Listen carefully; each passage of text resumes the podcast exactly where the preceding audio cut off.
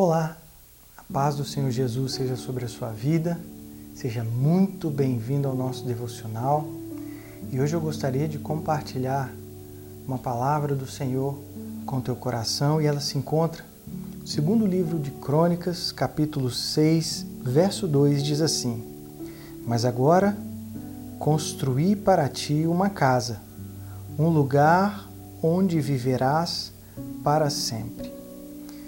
Nós sabemos que desde a época de Moisés era o desejo do coração de Deus habitar no meio do seu povo, né? E nesse dia especificamente, Salomão, o homem mais sábio da Bíblia, ele está pedindo a bênção de Deus sobre o templo que ele acabara de construir. Um templo maravilhoso, um templo riquíssimo. E no Antigo Testamento era muito comum para os povos eles construírem templos para os seus deuses.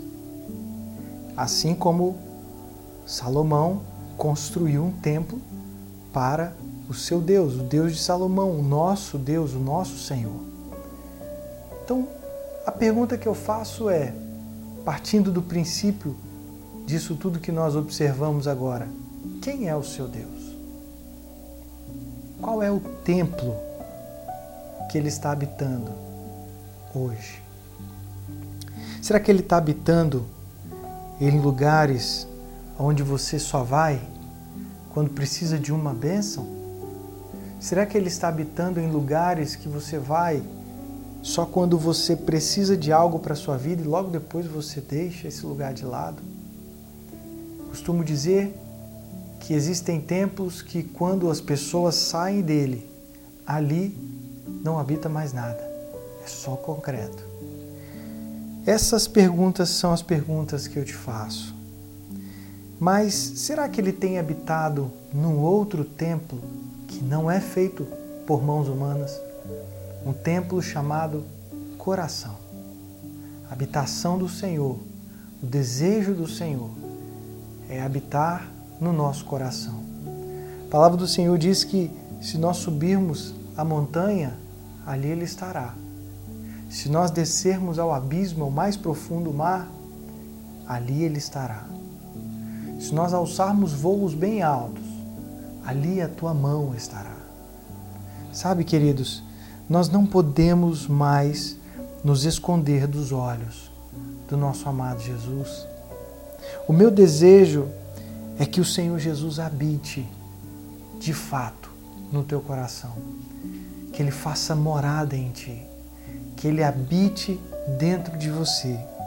E caso você que está me ouvindo agora não o conhece, nunca teve um relacionamento com Ele, eu quero te convidar a abrir a porta do teu coração e permitir que Ele entre, transforme a sua vida, faça morada em você.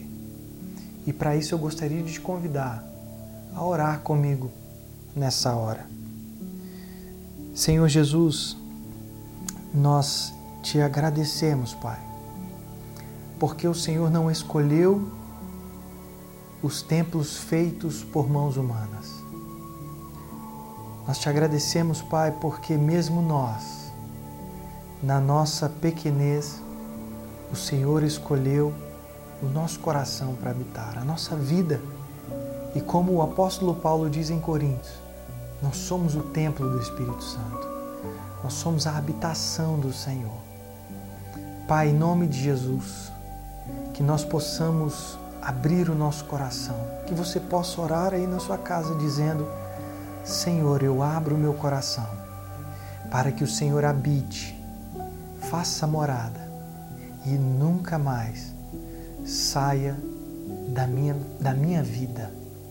Eu quero te agradecer, Senhor, por nos escolher, por escolher a este homem, esta pessoa que está nos vendo agora esta família que está nos assistindo, por escolher cada uma dessas vidas para ser a tua habitação. Que o Senhor nos abençoe. Faça morada em nós, Pai, em nome de Jesus. o Senhor possa abençoar a sua vida, que o Senhor possa abençoar a sua família, em nome de Jesus.